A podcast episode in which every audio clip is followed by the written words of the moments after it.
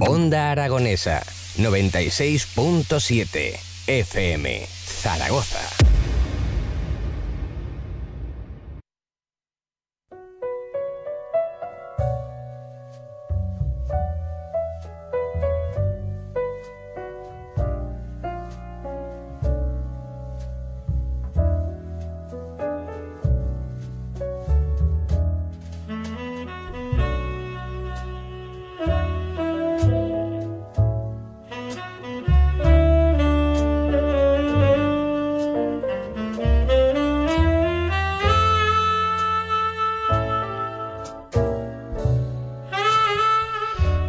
Buenas noches y bienvenidos al Club Vintage, el club de los juegos selectos, el club de los astros. Y donde solo esos astros y esos juegos de 5 estrellas son dignos de ser invitados a esta selecta hora de la Radio Esfera Española de la 96.7 FM aquí en Onda Aragonesa para el mundo con Edu Pisa. Los mandos, Edu, ¿cómo estás? Buenas tardes, Tony, ¿qué tal? Ha salido oragonesa, ¿no? oragonesa, O sea, bueno, bien, entendido. Sí, buen entendido, pocas palabras. Total, total. Y servidor de ustedes, Tony Piedra Buena, en un programa especial porque vamos a hablar de tres cosas, en realidad, ¿no? El programa va a girar en torno a los Simpsons, a los videojuegos de los Simpsons. Va a girar en torno sobre todo a ese mítico, pero no por ello selecto, ni de cinco estrellas, ni astro, Space eh, Bart vs. Space Mutants. Pero también hablaremos un poquito de Acclaim, de la empresa que estuvo detrás de, esta, de este videojuego y de esta franquicia que fue tan explotada a principios de los años 90.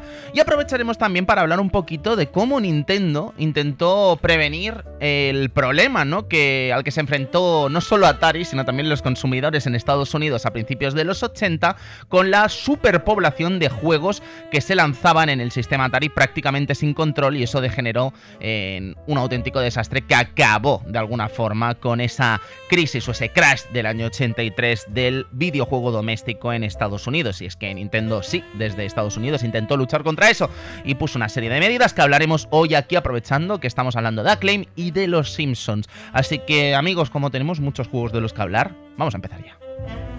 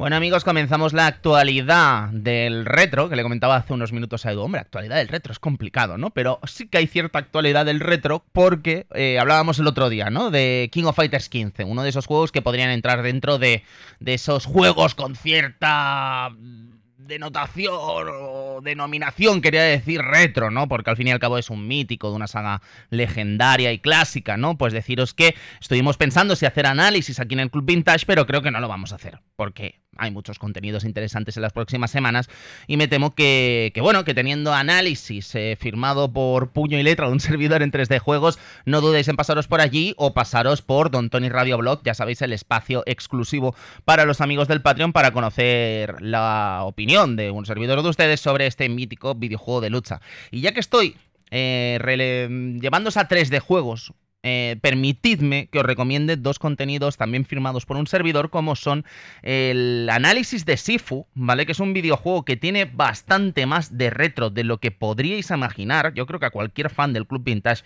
en general y cualquier fan del beat'em en particular va a alucinar con este videojuego porque me parece que va a ser uno de los grandes de este año 2022, o al menos yo creo que no voy a jugar a muchos juegos eh, más mm, que me hayan volado la cabeza como me la ha volado Sifu en estos últimos días. Así que de verdad, echadle un vistazo porque creo que os va a encantar. Y luego deciros que eh, he tenido el honor y el privilegio de charlar con Shinji Mikami, leyenda de Capcom, creador de la saga Resident Evil, ni más ni menos. Así que no dudéis en pasaros porque fue una entrevista muy especial. Eh, me dejaron hablar de toda su carrera, no fue una entrevista centrada en el último juego, ¿no? Este Ghostwire Tokyo, que sería lo habitual en este tipo de entrevistas, ¿no? Sino que nos dieron la oportunidad en 3D Juegos de charlar de toda su carrera. Entonces aproveché para hablar de muchas cosas que creo que también nos pueden interesar a todos los amigos del Club Vintage. Y además, ¿qué queréis que os diga, no? Que no siempre se tiene la ocasión de hablar ni más ni menos que con Shinji Mikami, ¿no? Así que de verdad, echarle un vistazo porque fue, e, es interesante, ¿no? Estar con una personalidad y un artista de esta categoría, la verdad es que siempre te sorprende y creo que la entrevista ha dejado algunas notas que sin duda os pueden interesar. Sin embargo, uh, hoy estamos en el Club Vintage y ya sabéis que en el Club Vintage nos gusta mucho eh, dar pie a las distintas propuestas retro eh, que tengan que ver con el retro o que tengan pasajeramente que ver con el retro que se dan a lo largo de la geografía española, ¿no? Y hoy nos vamos a ir ni más ni menos que, si no me equivoco, a Pontevedra, eh, con los amigos de Percalandia, con Rubén, una nueva tienda de videojuegos que abre sus puertas en estos días, ¿verdad, Rubén? Buenas tardes, bienvenido al Club Vintage. Hola, Tony, muy, muy, muy buenas tardes. Primero de todo, agradecerte eh, la, la oportunidad ¿no? y de darnos, darnos voz. No, no te equivocas si estamos en Pontevedra, en, en Galicia. Y, y, nada, pues eso, muchísimas, muchísimas gracias por, por invitarnos este ratito a, a, charlar. Qué maravilla, ¿no? Abrir una tienda de videojuegos en pleno 2022, ¿no? Me parece un desafío bestial, eh, dadas sí. las circunstancias, ¿no? Eh, ¿Cómo, cómo se os ocurre? Nos gustan los retos, nos gustan los desafíos. Eh, nosotros eh, llevamos ya eh, casi tres años en, en el mundo virtual en nuestra página web y ahora pues ya damos el, el, salto al mundo físico y además al mundo del videojuego. Uh -huh. eh, casi nada, o sea, nosotros abrimos en nuestra tienda virtual en, en, en, septiembre de 2019, tres meses después vino pues todo lo que lo que ya conocemos. El monotema, y... te lo he titulado aquí.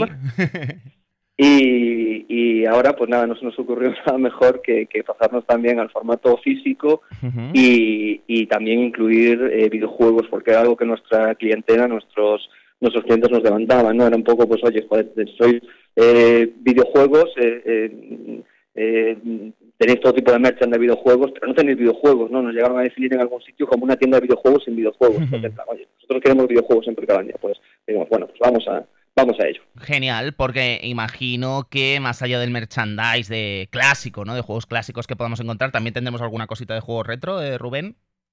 Sí, no, a ver, tú piensas que, que, que, dentro de lo que son las licencias eh, habituales ¿no? de, de, de, merchandising, lo que más se sigue moviendo y siempre ha sido así, ha sido pues Zelda, eh, Mario, eh, uh -huh. Sonic, ¿no? Quiero decir, los juegos más clásicos. Y es cierto que cada vez que sale pues algún eh, AAA, ¿no? que suelen ser los que mayor inversión hacen en, en merchandising y demás, pues hay un pequeño eh, boom, ¿no? Pues de, de Last of Us, por ejemplo, sí, claro. o, o, en su momento pues seguido demás, pero de manera habitual lo que lo que más sigue habiendo y lo que más más eh, se mueve, más la gente demanda, sigue siendo eh, el merchandising de juegos claro. clásicos y juegos retro de toda la vida. Uh -huh.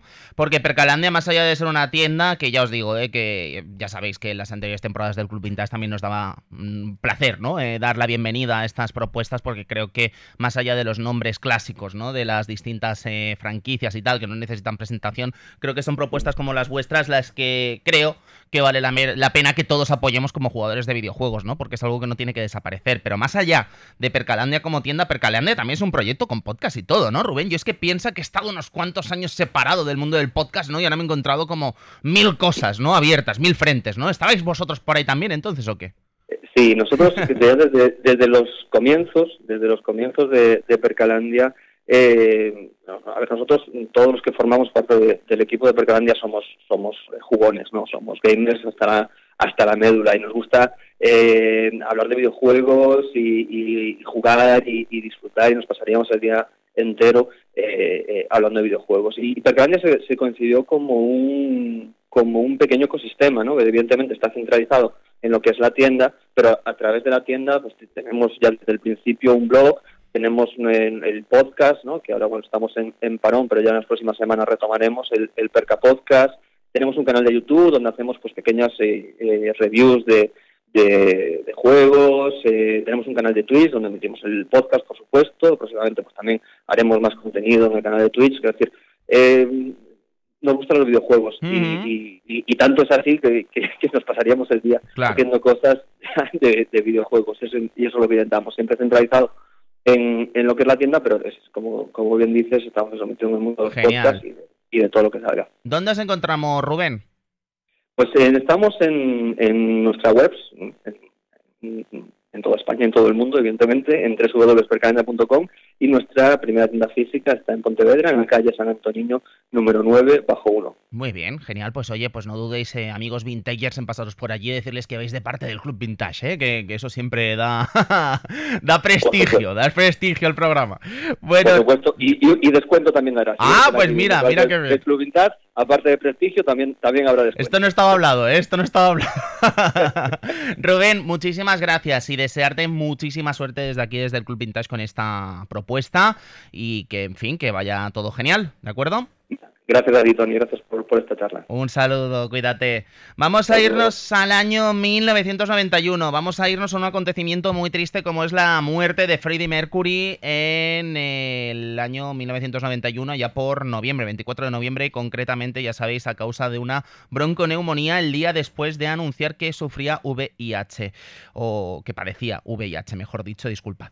Eh, película tenemos Muñeco Diabólico 3, que ya sabéis que suele, solemos sacar buenas películas por aquí. Muñeco Diabólico 3 no sería lo que yo calificaría como una buenísima película, desde luego. Estaba dirigida por Jack Bender, escrita por Don Mancini y contaba, pues bueno, con el bueno de Chucky, contaba con Justin Walling, Perry Reeves, Jeremy Silvers y con Brad Dourif, que en fin, que, que, que, que, os voy a contar, ¿no? De, de, Muñeco Diabólico 3. Lo más eh, destacable, ese Andy que se hacía mayor, ¿vale? Ya sabéis que el niño de las dos primeras entregas aquí era adulto bueno, más bien un adolescente, podríamos decir, un joven adulto, y bueno, en un principio era como el final de Chucky, ¿vale? Que ni mucho menos, porque mira que han salido entregas, ¿eh? Yo lo que no sabía yo sé que estaba la cuarta, ¿no? Naturalmente, la de La novia de Chucky, una película que recuerdo con mucha nostalgia, pero sí que mm, no sabía que las siguientes películas que fueron lanzando, más allá de La semilla de Chucky, que es esta que sale el hijo de Chucky, ¿no? Que es un desastre, eh, las siguientes eran como que enlazaban tanto con la 2 como con la 3, ¿no? Entonces, eh, resultado curioso y del todo inesperado, ¿eh? O sea, echadle un vistazo. En música tenemos un disco muy romántico, como es Romance de Luis Miguel, que ya sabéis que es el primer álbum de boleros, de, esta estrella mexicana, con discazos y con temazos como No sé tú, Inolvidable, No me platiques más o Usted. Eh, me vuelve loco este disco. En deportes tenemos a Ayrton Senna que consiguió su tercer título eh, a bordo de McLaren y en fin, eh, sería el último título que conseguiría este campeón de Fórmula 1 brasileño. Y la cosecha de 1991 ya sabéis que es una de las mejores de la historia del videojuego con títulos como Final Fantasy IV, The Legend of Zelda, The Legend of Zelda Link to the Past, Monkeys Island 2, Super Castlevania 4, Street Fighter 2, que ha estado de aniversario recientemente, o Another World, que ya sabéis que es uno de los títulos eh, que, que hemos analizado también aquí en el Club Vintage, como tantos otros que hemos nombrado en esta cosecha de 1991. Pero ¿de qué vamos a hablar hoy? Hoy vamos a hablar ni más ni menos que de Acclaim y de los Simpson, que sonaba así.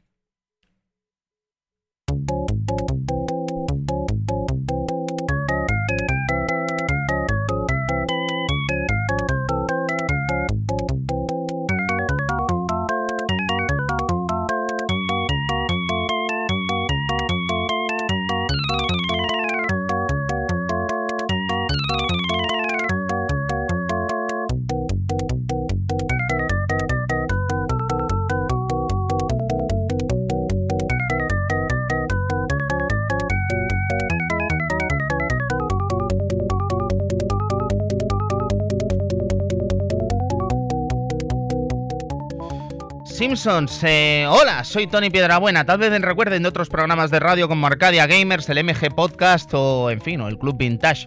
Hoy vengo a hablaros de este, de este universo que es el de los Simpsons en los videojuegos. Estamos hablando del año 1991, así que hay que hablar de unos Simpsons que en realidad eh, apenas llevaban dos temporadas en abierto, en la televisión norteamericana, bueno, en abierto en antena, ¿no? Mejor dicho, en la televisión americana.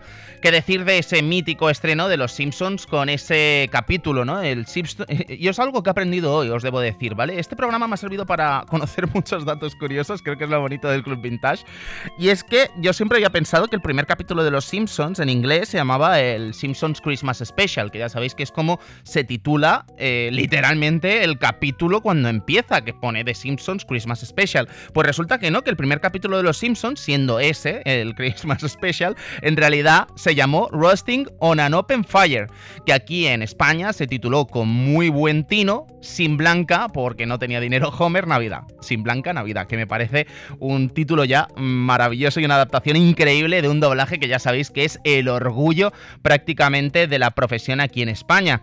El caso es que estamos hablando de un capítulo que se estrena en el año 1989, diciembre de 1989, ya sabéis, después de aquellos míticos eh, cortos de los Simpsons en la televisión americana, que en realidad no tenían prácticamente nada que ver con la serie que veríamos eh, posteriormente en la Fox, pero la realidad es que, como os digo, eh, es curioso que en 1991, a principios de 1991, tuviésemos los lanzamientos de estos videojuegos. Da que pensar que probablemente la negociación con Acclaim, que sería la encargada de explotar estos videojuegos durante los primeros años de, la, de vida de la creación de Mac eh, se negoció prácticamente cuando todavía no se sabía que Los Simpson iba a ser un éxito, ¿no? Hubo de alguna forma una especie de apuesta por garantizar que precisamente esta serie iba a ser un éxito. ¿Y qué, qué, queréis que os diga, no? Naturalmente Los Simpsons es una serie que ha trascendido a la televisión y que de hecho en 2022 sigue en antena, ¿no? No vamos a entrar en el debate de si están bien o están mal, porque es un debate repetido hasta la saciedad,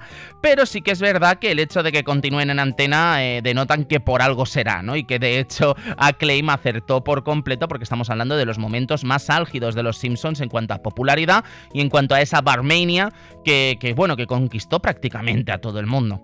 De hecho, debo reconoceros que en el programa de hoy eh, he tenido la suerte de dar con un podcast argentino maravilloso sobre videojuegos llamado Modo Historia, en el que repasan un poco también la historia de esta empresa, ¿no? De esta empresa llamada Acclaim.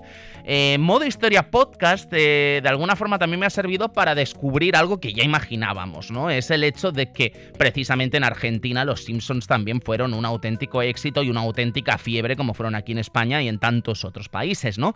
Pero el caso es que los videojuegos de los Simpsons llegan en 1991 de la mano de Acclaim, una empresa eh, que, este podcast, modo historia podcast, narra su historia de una forma realmente maravillosa que os recomiendo que le echéis un vistazo porque no, no, no vamos a entrar mucho en esto, ¿no? Porque creo que hoy lo que vamos a centrar es sobre todo el tiro de cómo... Eh, a lo largo de cinco años más o menos, cuatro años y pico, eh, esta empresa lanza más de 10 productos con la marca Simpsons al mercado, ¿vale? Y no solo lo lanza al mercado, sino lo lanza además en prácticamente cualquier plataforma imaginable, incluida Handhelds, en un mercado en el que también eh, la propia Klim tuvo mucho, mucho que decir. La cuestión es que esta empresa, fundada por Greg Fisher, de Robert Holmes y James, eh, a ver si lo digo bien, Jim Skoporowski, eh, viene eh, fundada por gente que ya se fue de Activision, que ya sabéis que a su vez Activision, una empresa muy en boca de todo el mundo ahora mismo tras esa compra por Microsoft, ya venían siendo ex de Atari, ¿no? Que de alguna forma se marcharon de la empresa para fundar prácticamente el negocio de las tier parties. Bueno, con todo el el anglicismo que voy a soltar, ¿eh? si me escucha Álvaro me mata, Álvaro de 3D Juegos. Con todo el how know, ¿no? con todo el saber hacer de los años de, de, Activision, eh, tanto Fisher como Holmes como Skoporowski lo que saben es que eh, el negocio del third party eh, tienen que encontrar de alguna forma dónde prosperar, ¿no? Y si algo ha servido en la historia y que ha demostrado que Acclaim ha funcionado es precisamente en el mercado de las licencias. No hace falta ser eh, investigador o historiador de la historia del videojuego para ver que Acclaim... Eh, fue caracterizada, ¿no? De alguna forma, precisamente por lanzar todas esas eh, licencias de videojuegos basados en películas, basados en series de televisión de los 90 y sacar partido de ahí. De hecho, fijaos que más allá de cooperar con muchas empresas que posteriormente serían muy importantes en la industria del videojuego, eh, no importaba tanto la calidad del producto como el hecho de que fuese un producto basado en algo famoso. Y de ahí salen videojuegos que, en fin, que, son de sobras conocidos por sus nombres, como se me ocurre eh, Karate Kid, por ejemplo, como podría ser eh, tantos juegos de LJN, que después formaría parte también de la propia Claim. ya sabéis, LJN, que es esta empresa mítica del arco iris que tantas, tantas chistes ha dado de. tantos chistes ha dado a la gente del Angry Video Game Nerd. Eh, tenemos también eh, pactos muy interesantes con la gente de Midway, eh, porque fueron Acclaim los encargados de lanzar, por ejemplo, Mortal Kombat al mercado. Más que con Midway, diría que con Williams, que ya sabéis que es la empresa de pinballs, que también rivalizó con Bally en su día, que se metió, metió una patita también en el territorio de, las, eh, de los salones recreativos, lanzando juegos como Defender o Robotron, ¿sabes? Con Eugene Jarvis a la cabeza. En fin, eh, digamos que Acclaim, este trío conformado por ex de Activision, supo encontrar su negocio y supo sacar gran partido a cada una de las licencias en las que trabajó, y Los Simpsons precisamente fue una de ellas.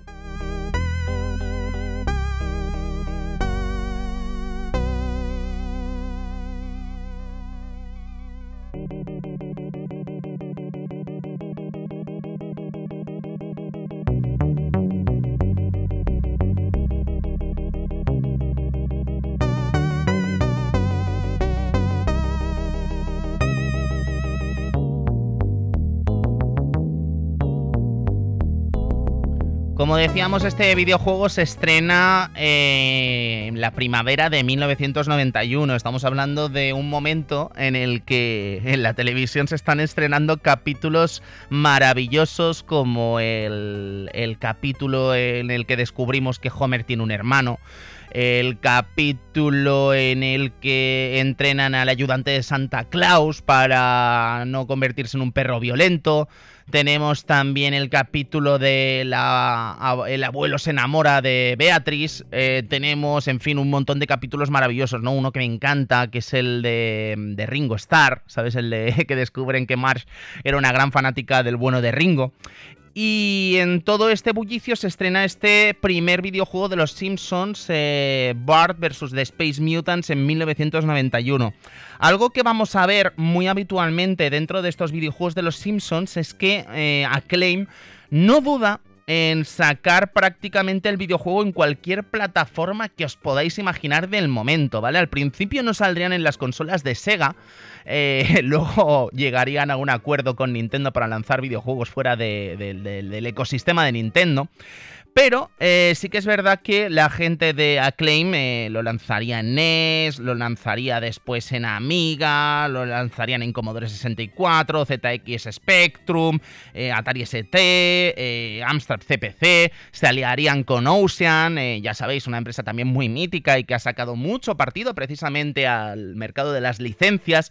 De hecho, eh, es muy curiosa la versión de Ocean de, PC de este videojuego porque tiene una introducción animada hecha por ellos mismos con, con Bar como protagonista.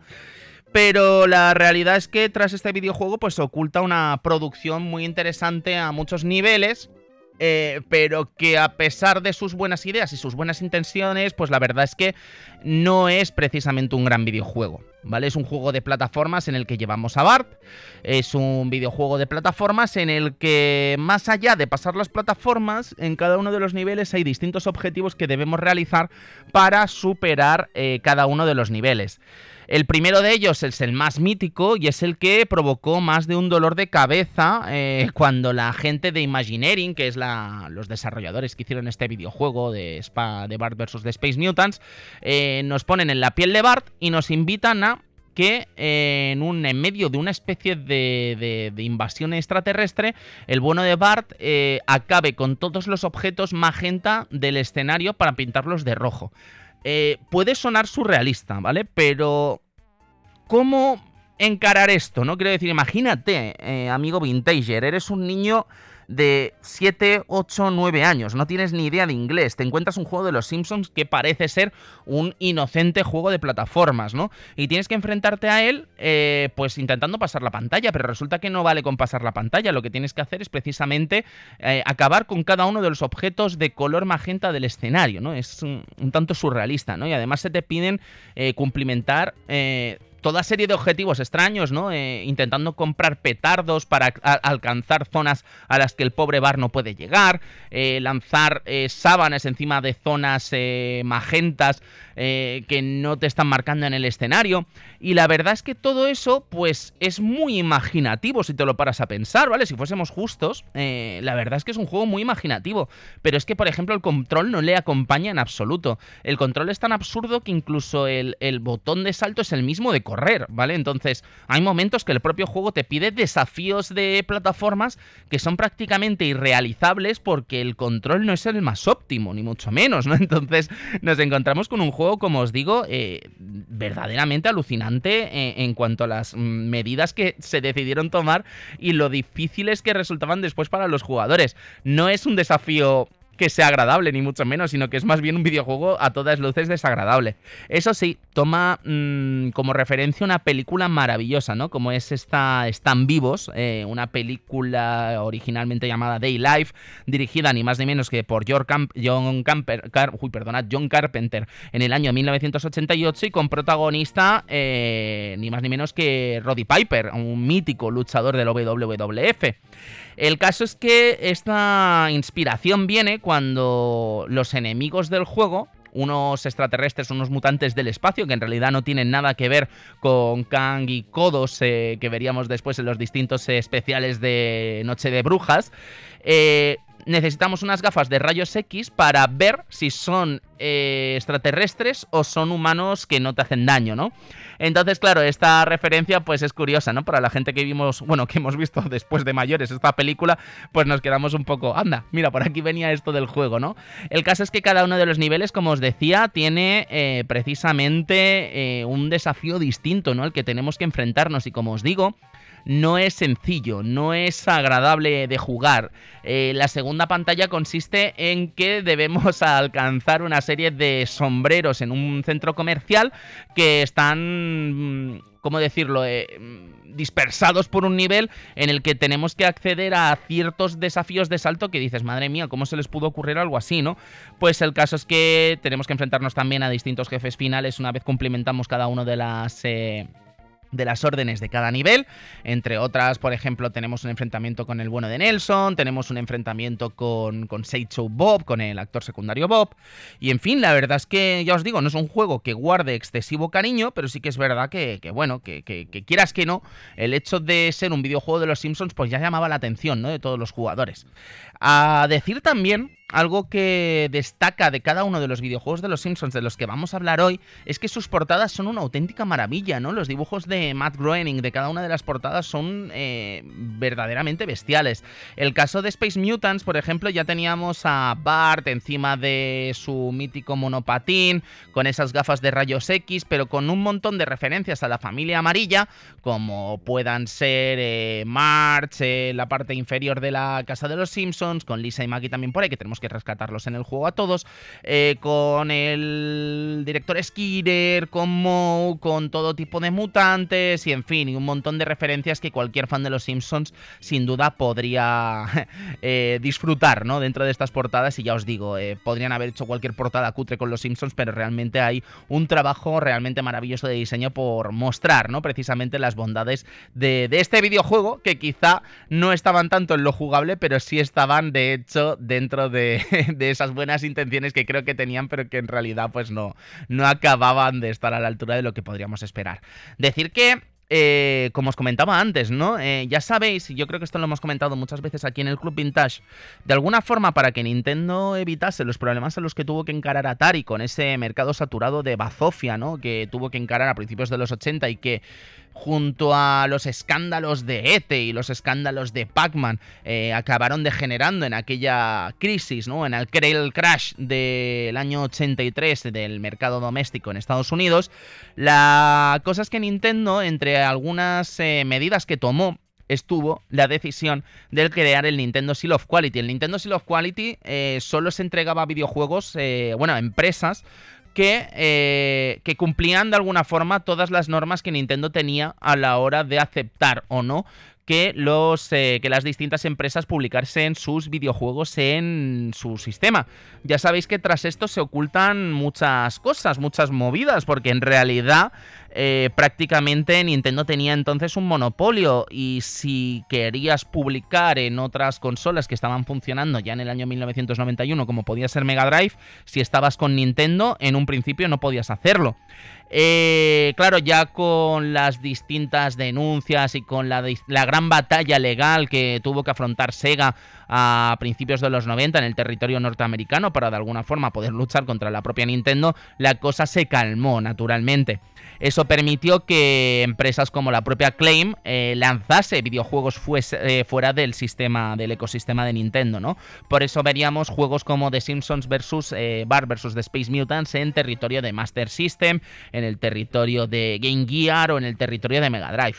De hecho, en el territorio de Mega Drive se da una curiosidad en la portada mientras que todos los títulos de Mega Drive, o la gran mayoría de títulos de Mega Drive, tienen el título, nunca mejor dicho, del videojuego en la parte inferior de la portada, eh, aquí tenemos en la parte superior el título y en la parte donde debería estar el título pone Flying Edge, que es la empresa que se encargó de lanzar de alguna forma los distintos ports de los juegos de los Simpsons o de los juegos de Acclaim en el territorio de Sega sin ser del todo Acclaim, aunque fuesen parte de, de Acclaim, ¿no? Quiero decir, al final Flying Edge era una empresa eh, parte de Acclaim, como tantísimas otras empresas que tenía a su cargo, pero no lo firmaban como Acclaim en las consolas de Sega. El caso, amigos, es que no sería ni mucho menos el único videojuego de los Simpsons. Estamos hablando que a lo largo de los siguientes años tendríamos eh, Simpsons por todas partes. De hecho, en el mismo año 1991 tendríamos dos juegos más. Uno es eh, Bar Simpsons Escape from Camp Deadly, mítico videojuego de Game Boy, bastante desastroso a todos los niveles, en el que se nos narra la historia de cómo Bart debe escapar de un campamento de verano que nada tiene que ver con el campamento Krusty, decir que el campamento Krusty, el capítulo del campamento Krusty, un mítico de la tercera temporada, se estrenaría bastantes meses después. Y bueno, básicamente es que fijaos si no tiene nada que ver que de hecho el campamento este del que tiene que escapar Bart precisamente es un campamento fundado por un familiar del señor Bart, o sea que no tiene absolutamente nada que ver con el campamento Krusty. La cuestión es que es un juego pésimo a todos los niveles, torpe, burdo, eh, en fin, machacón en todos los niveles y ya os digo, eh, como tantísimos otros juegos de Game Boy del principio de Game Boy, podríamos decir, que no acabó de, de aprovechar ¿no? todo lo que podía dar de sí esta portátil de Nintendo. Luego tendríamos la secuela original de Bart vs. The Space Mutant, que es Bart vs. The Wall, también lanzado en el año 1991 y estrenado en plataformas como Nintendo Entertainment System, Sega Master System, Game Gear, Amiga y Atari ST. Este videojuego sí que era más de plataformas, bastante más de plataformas que el otro eh, Bart vs. The Space Mutants, porque ya sabéis que con este tema, este factor de alguna forma de rompecabezas, con los sombreros, con lo que tenías que hacer al final del juego la central nuclear, eh, con lo que tenías que hacer con el tema de los, eh, de los objetos magenta. En fin, aquí no, aquí la verdad es que teníamos distintos niveles eh, que teníamos que acabar. Eh, mucha sección de skate, de hecho, de patinete de monopatín con el bueno de Bart. Y un montón de minijuegos bastante curiosos que ya sacaban bastante partido del universo de los Simpsons, que ya era muy, muy amplio por estas épocas. Por finales de los 91 ya eran bastante. Eh, ya era un universo bastante nutrido, ¿no? Entonces tenemos como muchas muchos minijuegos que sacaban partido a este título. Luego, eh, decir que también tuvimos un título en eh, Game Boy llamado Bart vs. The Juggernauts, que bueno, eh, antes decíamos que Cam, Escape from Camp Deadly era machacón, pero este es machacón el más estricto del sentido de la palabra, ¿no? Porque es un juego de, minijuegos, podríamos decir, en el que Bart es invitado a una especie de programa en el que se enfrenta a los gladiadores americanos, ¿vale? No se les llega a llamar los gladiadores americanos, pero es obvio que la referencia está ahí. El caso es que, bueno, no me parece un juego para nada divertido, me parece un... como tantos otros juegos que sacaba eh, Acclaim por estas épocas, un juego que de alguna forma lo único que tenía intención era de sacar partido a lo que es la licencia de los Simpsons. Y ya os digo, muchos de los niveles ni siquiera parecían plantear un desafío más o menos coherente, ¿no? Lo que parecía era que sencillamente machacando el botón podías acabar estos juegos y la verdad es que por donde pasaban no manchaban y por donde pasaban no limpiaban, ¿no? Un triste, un triste videojuego para Game Boy, la verdad.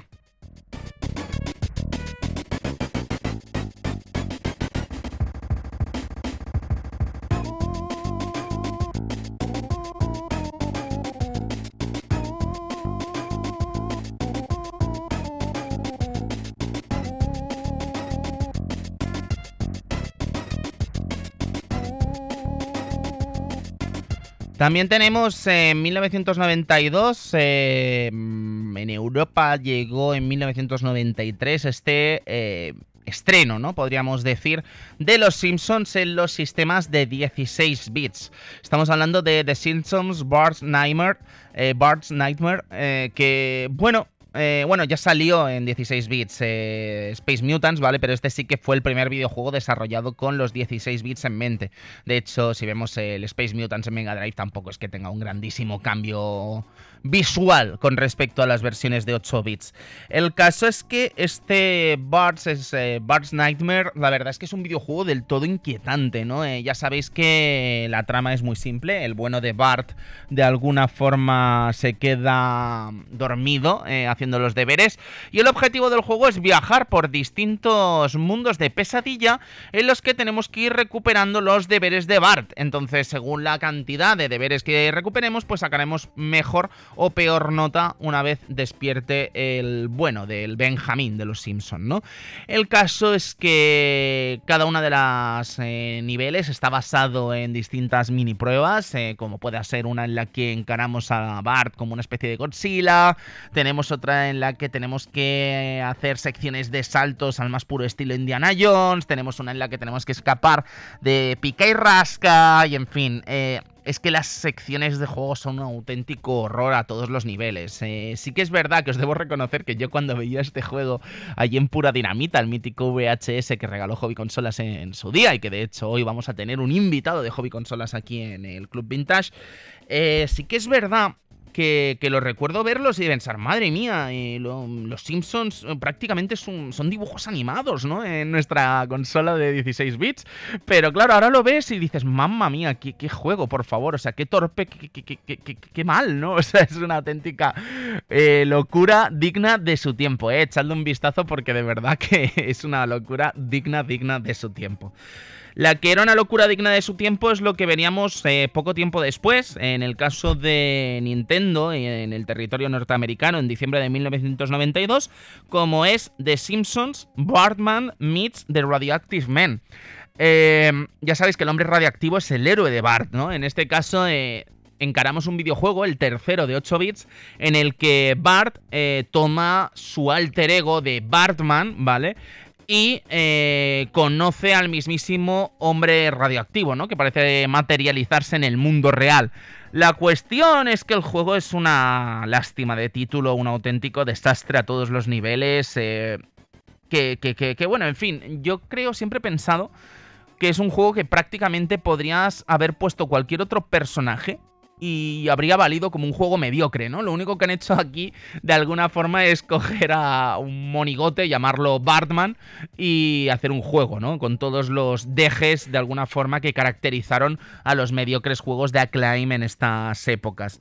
Decir que este título se lanzó en NES, y se lanzó también en la portátil de Sega Game Gear. No llegó a lanzarse en Master System pero no se perdieron nada los amigos de los 8 bits de Sega.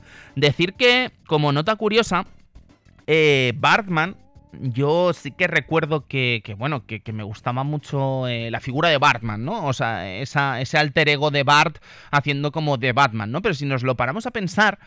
Eh, es un personaje que, que, tiene como muy poca participación dentro de la propia serie de los Simpsons, ¿no? De hecho, eh, Bartman como tal en la serie de Los Simpsons solo lo vemos en aquel capítulo de la feria de cómics, ¿no? Que juraría que es el que compran el número uno del hombre radiactivo eh, posteriormente. Este mítico capítulo, ¿no? Que, lo compran eh, Milhouse, Bart y, Martin, ¿no? La cuestión es que eh, sí que es verdad que Bartman, eh, posteriormente, gracias al sello de cómics Bongo, sí que tendría una serie propia, ¿vale? Pero una serie propia que tampoco duraría mucho. Estamos hablando de que, si no me equivoco, fueron tres o cuatro números en realidad. Y uno de ellos era parte de un gran crossover que involucró a los distintos cómics de los Simpsons dentro de la marca Bongo, ¿no? Eh, incluidos Bartman, Rasca y Pica y el propio cómic de los Simpsons. Entonces es curioso, ¿no? Que de alguna forma eh, existiese esta fijación por parte de la mercadotecnia de sacar partido a un personaje tan tan que tenía tan poca presencia en realidad dentro del universo de los Simpsons, ¿no? Pero bueno, ya os digo, yo a mí como niño me funcionó y yo estaba verdaderamente loco por este Bartman. De hecho, incluso protagonizó eh, un minijuego en Bart's Nightmare y además protagonizó también una de estas maquinitas handheld eh, que de la que hablaremos luego. La cuestión, amigos, es que no sería ni mucho menos el último juego de los Simpsons en salir. Tendríamos también otro título que, para que imaginéis, ¿no? Lo bien que iba esta licencia en el año 1993. Bueno, entre 1992 y 1993 se lanzaron los distintos ports de un juego que, que explica también cuán exitosa era la marca Simpsons, ¿no? Porque lo lógico, cuando tú estás explotando una licencia como esta, es tirar de los protagonistas, ¿no? O sea, cualquier persona pensaría que lo lógico es hacer videojuegos en el que el protagonista siempre fuese Bart, ¿no? Y de hecho, hasta ahora, todos los juegos de los que hemos hablado, Bart no solo ha sido el protagonista, sino que además ha tenido una auténtica presencia protagónica dentro de la carátula, dentro del material eh, de explotación del videojuego y en fin, eh, Bart es el centro del universo Simpsons en los primeros años de la serie, ¿no? Pero habla mucho del éxito de esta franquicia cuando el siguiente juego está protagonizado por un personaje tan secundario como es Krusty el payaso, ¿no? Krusty el payaso protagonizaría Krusty's eh, Fans House o Krusty's Super Fan House en sus versiones de 16 bits, un videojuego de puzzle eh, muy interesante que se lanzaría en plataformas como Sega Master System, Game Gear, Game Boy, Super Nintendo y Mega Drive. De hecho, eh, hay muchos anuncios que utilizaron animación original para promocionar estos videojuegos en los que eh, la propia Fox eh, animó ¿no? a los personajes de los Simpsons para protagonizar estos anuncios de los que se hablaban de estos videojuegos, ¿no? Y es paradójico porque creo que Krusty's Fun House debe ser de los primeros videojuegos que fue multiplataforma en cada uno de los sistemas de Nintendo y Sega de la época. O sea, no falta ni uno. Está Sega Master System, está Game Gear, está Mega Drive, está Game Boy, está Super Nintendo y está la NES. Eh, están todas, ¿vale? No falta ni una, pero es que además se lanzó después en los distintos eh, ordenadores como el IBM PC, como en Amiga, en fin, que estuvo en prácticamente todas las partes. Este juego yo creo que es prácticamente el mejor de los Simpsons que tendríamos, porque es un videojuego desafiante, eh, muy retante a todos los niveles y que, bueno, que era complicado y largo además en tenía una cantidad de niveles verdaderamente alucinante. Y el objetivo era tan extraño como entrar en la casa de Krusty, ¿no? Que, bueno, imaginaos la casa de Krusty, ¿no? Como sería dentro del universo de los Simpsons, ¿no? Pues aquí no tenía nada que ver, aquí lo que teníamos que hacer era exterminar con todas las ratas que había en la casa de Krusty, ¿no? Y para ello teníamos que dirigir a las ratas a distintos eh, lugares en los que eran exterminados, ¿no? Estos lugares eran, imaginad, una máquina que era un guante de boxeo que chafaba las ratas, ¿no? Esta máquina estaba llevada ni más ni menos que por Bart. Luego teníamos otras en las que estaba eh, personajes del universo de Krusty, del microuniverso de Krusty, como el Sargento Castigo, o también teníamos a Homer llevando una de estas máquinas con un rayo láser que, que achicharraba, ¿no? A estas ratas.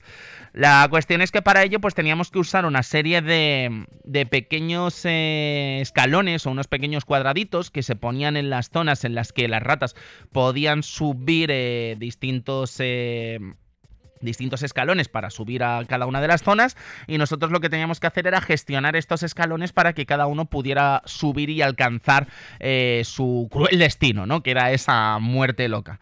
La cuestión es que es curioso porque cualquier persona, yo creo que incluso nosotros eh, ya de niños cuando veíamos este juego no entendíamos muy bien qué tenía que ver esto exactamente con Krusty, ¿no? O qué tenía que ver esto con los Simpsons. Y es que resulta que Krusty's Fun House eh, no era originalmente un videojuego basado en los Simpsons. Era un videojuego eh, que se lanzó un año antes en Commodore Amiga llamado Rat Trap, eh, desarrollado por la gente de Audiogenic y que, eh, como os digo, la mecánica era exactamente la misma, pero los personajes no tenían ese aire Simpsons, ¿no? De hecho, el protagonista no era Krusty, sino que era un chaval, y las ratas pues mm, no tenían ese estilo Matt Groening, podríamos decir, ¿no? Entonces...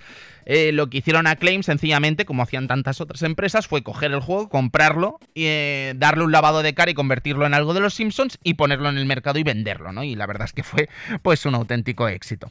La cuestión es que seguirían explotando la licencia a lo largo de los próximos años con eh, un videojuego pésimo para la Game Boy, como, bueno, dos videojuegos pésimos para Game Boy en el año 1994, como son The Simpsons, Bart and the Beanstalk, que es un poco la la elaboración del cuento de las judías mágicas, pero con tonalidad Simpson, ¿no? Eh, no es eh, las judías mágicas que compró Homer en vez de pagar el seguro en uno de los capítulos de los Simpsons, sino que esto es realmente eh, es una judía mágica que crece y Bart tiene que de alguna forma trepar y luchar contra un gigante Homer, pero no es nada divertido este juego, la verdad. Y luego tendríamos otro llamado Itchy and Scratchy in Miniature Golf Madness, ¿vale? Es un juego protagonizado por Rasca y Pika por desgracia, no sería el último juego protagonizado por Rasca y Pika, en el que tenemos que jugar a minigolf con el bueno del gato, eh, evitando las trampas del ratón, ¿no? Entonces es una auténtica, un auténtico despropósito de esos que te compraban en la comunión y que te daban ganas de llorar porque, en fin, qué juego pésimo, solo servía para usarlo de moneda de cambio, ¿no?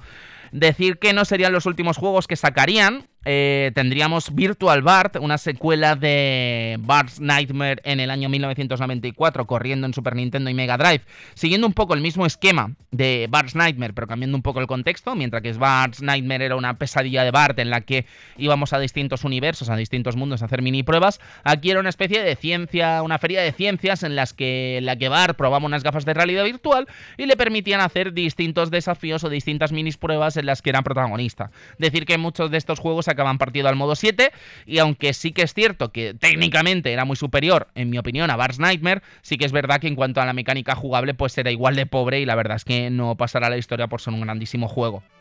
Tampoco pasó a la historia el juego de Rasca y Pica, de Itchy and Scratchy Game, que eh, peca un poco de lo mismo que hablábamos antes de precisamente de, de, de, estábamos hablando de Krusty, ¿no? O sea, quiere decir hasta qué punto la franquicia Simpsons es famosa en el año 1995 que se permiten hacer un videojuego basado en un show de dentro de los propios Simpsons, ¿no?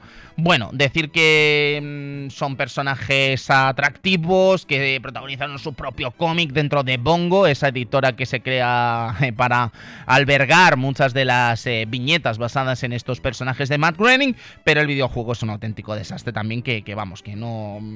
que cuanto menos hablemos de él, casi que mejor.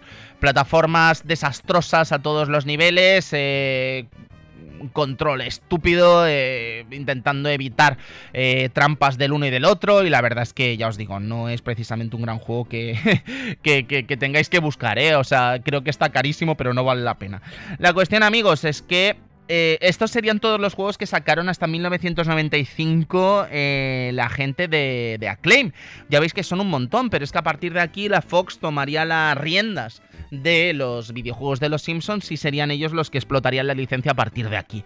Decir que si os fijáis, eh, es una cantidad de juegos abismal, ¿vale? Es que prácticamente todos los juegos que se lanzaron en estos cinco primeros años de vida de los Simpsons, o seis primeros años de vida de los Simpsons, eh, son los mismos casi que se han lanzado en los 25 años posteriores después. O sea que imaginad cómo apostó a Claim eh, por este caballo ganador eh, prácticamente a ciegas, porque insisto, si llegaron a un acuerdo con la Fox para hacer Space Mutants, y se lanza un año después prácticamente del inicio de la serie, eh, el acuerdo al que se llegó fue prácticamente a ciegas, porque evidentemente los eh, cortos de los Simpsons, sin ser un fracaso ni mucho menos, tampoco eran la popularidad que después tendría esta serie, ¿no? En todo el mundo, así que imaginad el gran éxito que fue para Claim esta apuesta.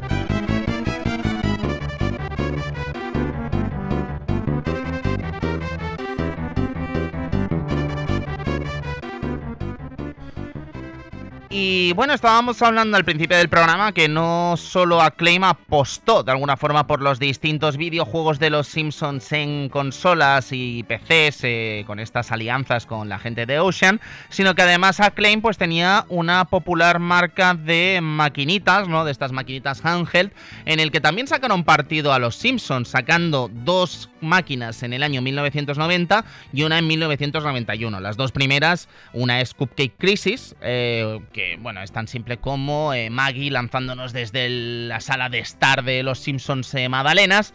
Y Bart tiene que cogerlas y dárselas a March y después sentarse en el sofá cuando toda la familia se sienta. Ya sabéis que las maquinitas de los Angels eh, pues eran así de simples y, bueno, a muchos nos divertían de pequeños, eh, que yo sé que ahora están como muy mal vistas, pero no sé, ahora hablaremos con nuestro invitado si estaban tan mal vistas o no.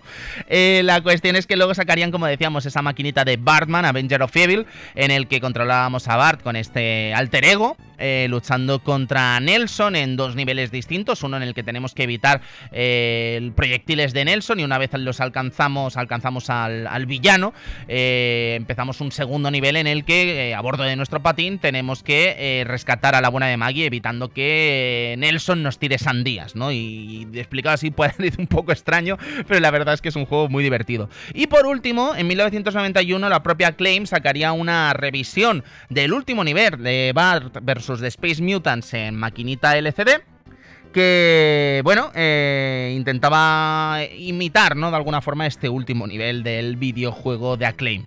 El caso es que hoy tenemos un invitado muy especial con nosotros, tenemos ni más ni menos que a uno de los redactores míticos de Hobby Consolas, ni más ni menos que eh, Daniel Quesada, al que doy la bienvenida al club. Daniel, ¿cómo estás? Hola, hola, ¿qué tal? Ay, Dios mío, me presentas ahí como que como que ha venido, ha venido Bartman, ha venido A ver, ha venido Don Quesada, que debe tener el mejor avatar de Twitter del sector, ¿vale? O sea, yo es que me, parto de risa cuando te veo a ti y a Bruno en ese pedazo de dibujo que os hicieron, Dani. Una maravilla. Es que, es que Bruno todo lo mejora, macho. Sí, sí, total, ¿no? Bueno, pero un maravilloso avatar y maravillosa trayectoria la del amigo Dani, que, eh, Dani, estuve viendo el otro día el vídeo de Space Mutants en el canal de Hobby Consolas y digo, bueno, pues vamos a charlar un poquito de este juego. Yo creo, Dani, que... Mm, no sé qué me dirás tú, pero creo que, a ver, que todo la nostalgia de alguna forma lo viste de, rosa, ¿no? Pero al final es que es un videojuego que dentro de sus ideas buenas, ¿no? Porque al final es un juego desafiante, con muy buenas ideas en la teoría, pero que después en la práctica no están a la altura, ¿no? Porque quiero decir, ¿qué control tenía este juego más horrible, ¿no?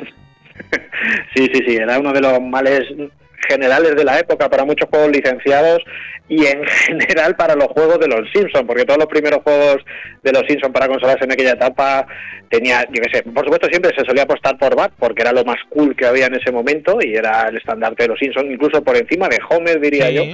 y, y es verdad que tenía una inercia súper rara estoy contigo en que es verdad que la nostalgia y esto hace que lo veas diferente, ¿no? Porque yo creo que ese juego tiene por un lado la faceta de que, claro, lo recuerda, pues, ah, el juego de los Simpsons que jugaba yo de crío, pero aparte tenía una cosa que no sé si lo habéis ido mencionando en el programa, que es que, tenía unos portadones, los juegos de los Simpsons. y eso, la, la, portada de Marvel. Space Mutant es que es chulísima y eso te vendía el juego. Yo creo que mucha gente, ya con ejercitar la, la imaginación de lo que ve la portada aunque el juego luego no fuera tan bueno, pues yo creo que lo recordamos como más de lo que efectivamente era. Es que todas las portadas, Dani, son buenísimas, ¿eh? porque la de Bar vs. The Wall también es súper variada, ¿sabes? Es una auténtica maravilla.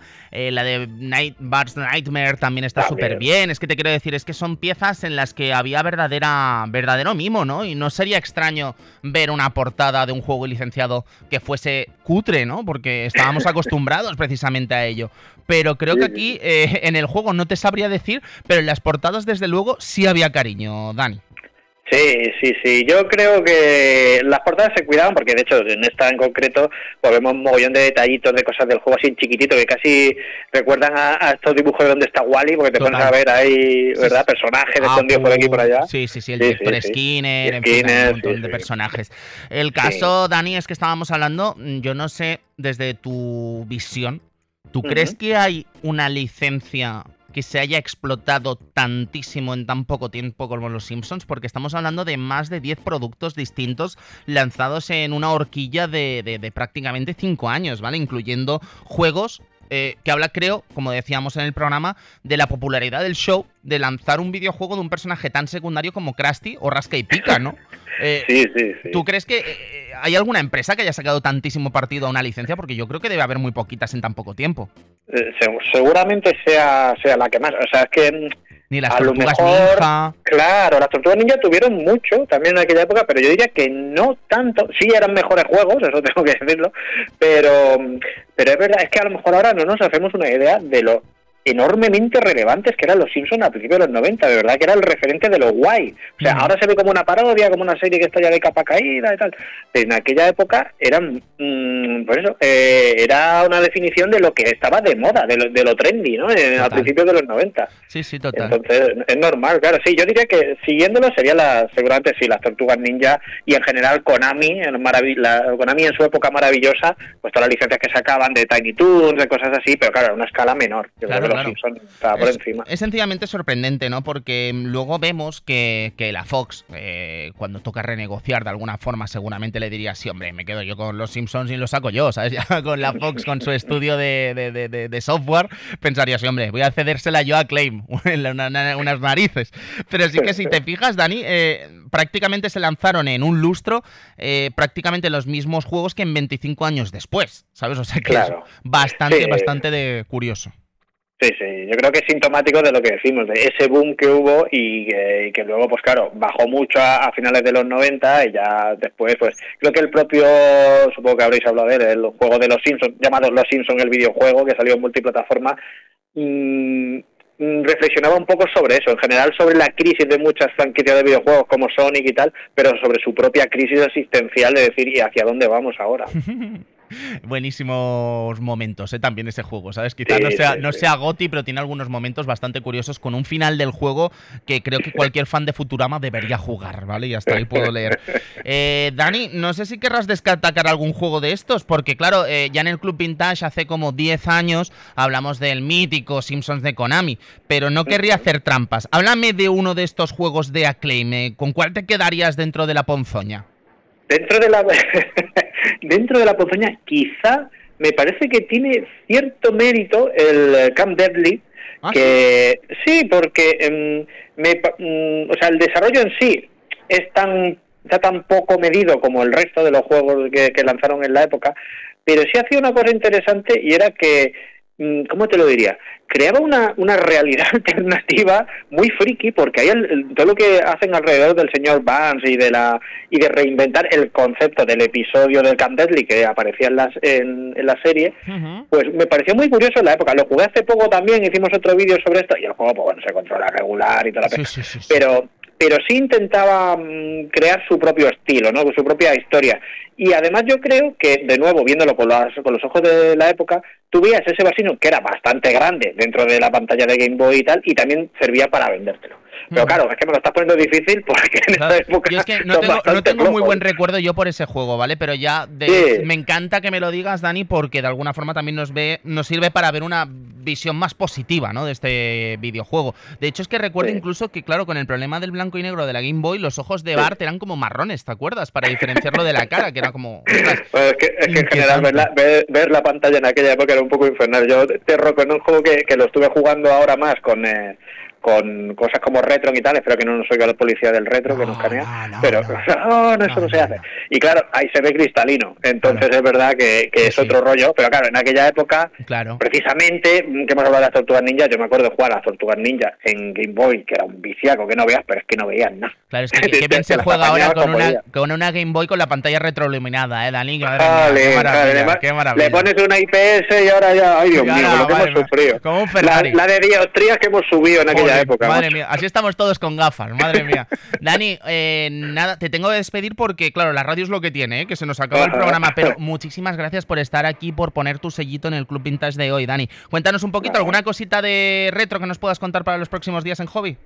Bueno, pues nada, espero que, a la gente le interese, que, acabamos de relanzar, como precisamente Bruno, que hablábamos antes de él, pues eh, se ha embarcado en otros proyectos, pues hemos empezado una nueva sección con José Luis Sanz, que es otro, mega veterano del sector, eh, llamada Choche Luismos, a falta de un nombre mejor, en el cual, pues bueno, retomamos ese testigo de ver cositas retro, que él tiene una colección, vamos, del Museo del Cairo, lo que tiene este hombre, de consolas antiguas, así que nada, pues todos los sábados por la mañana, a las 8 de la mañana, estamos haciendo un nuevo vídeo retro y de hecho el próximo, ya os adelanto, mira, lo adelanto en exclusiva, va a ser sobre Game Watch, una colección de Game Watch chulísima que tiene José Luis y que yo creo que, que va a molar al personal. Genial, muchísimas gracias Dani por poner el sellito en el club.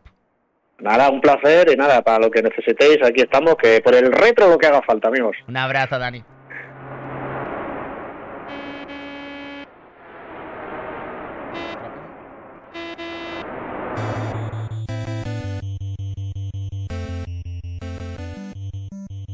Vamos a seguir con Punch Out la semana que viene, historia viva del boxeo y de los 8 bits de Nintendo con una historia muy curiosa detrás de este videojuego que ya, ya veréis ya.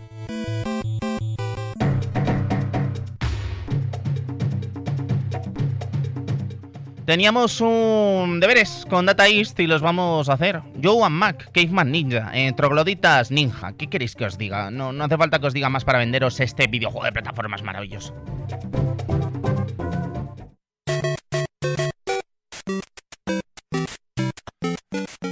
Y nos, nos, vamos a despedir, Edu, con esta tonadilla mítica también de NES, eh, Super Mario Bros, ni más ni menos. Este sí que lo conocerás, ¿no? Eh, sí, sí, sí, este, sí, este, sí. he jugado y todo. ¿eh? Claro, claro. Siempre lo matan. Pues este no vamos a hablar exclusivamente de Super Mario Bros, porque creo que es difícil aportar algo más sobre este mítico videojuego de NES de 8 bits, pero sí que vamos a hablar sobre el desafío que supone acabar este videojuego entero en menos de 5 minutos. Y vamos a tener con el único... sí, sí, sí, como lo has oído, acabar este videojuego, Edu, en menos de 5 minutos y tenemos, vamos a tener al único jugador español que ha logrado hacerlo.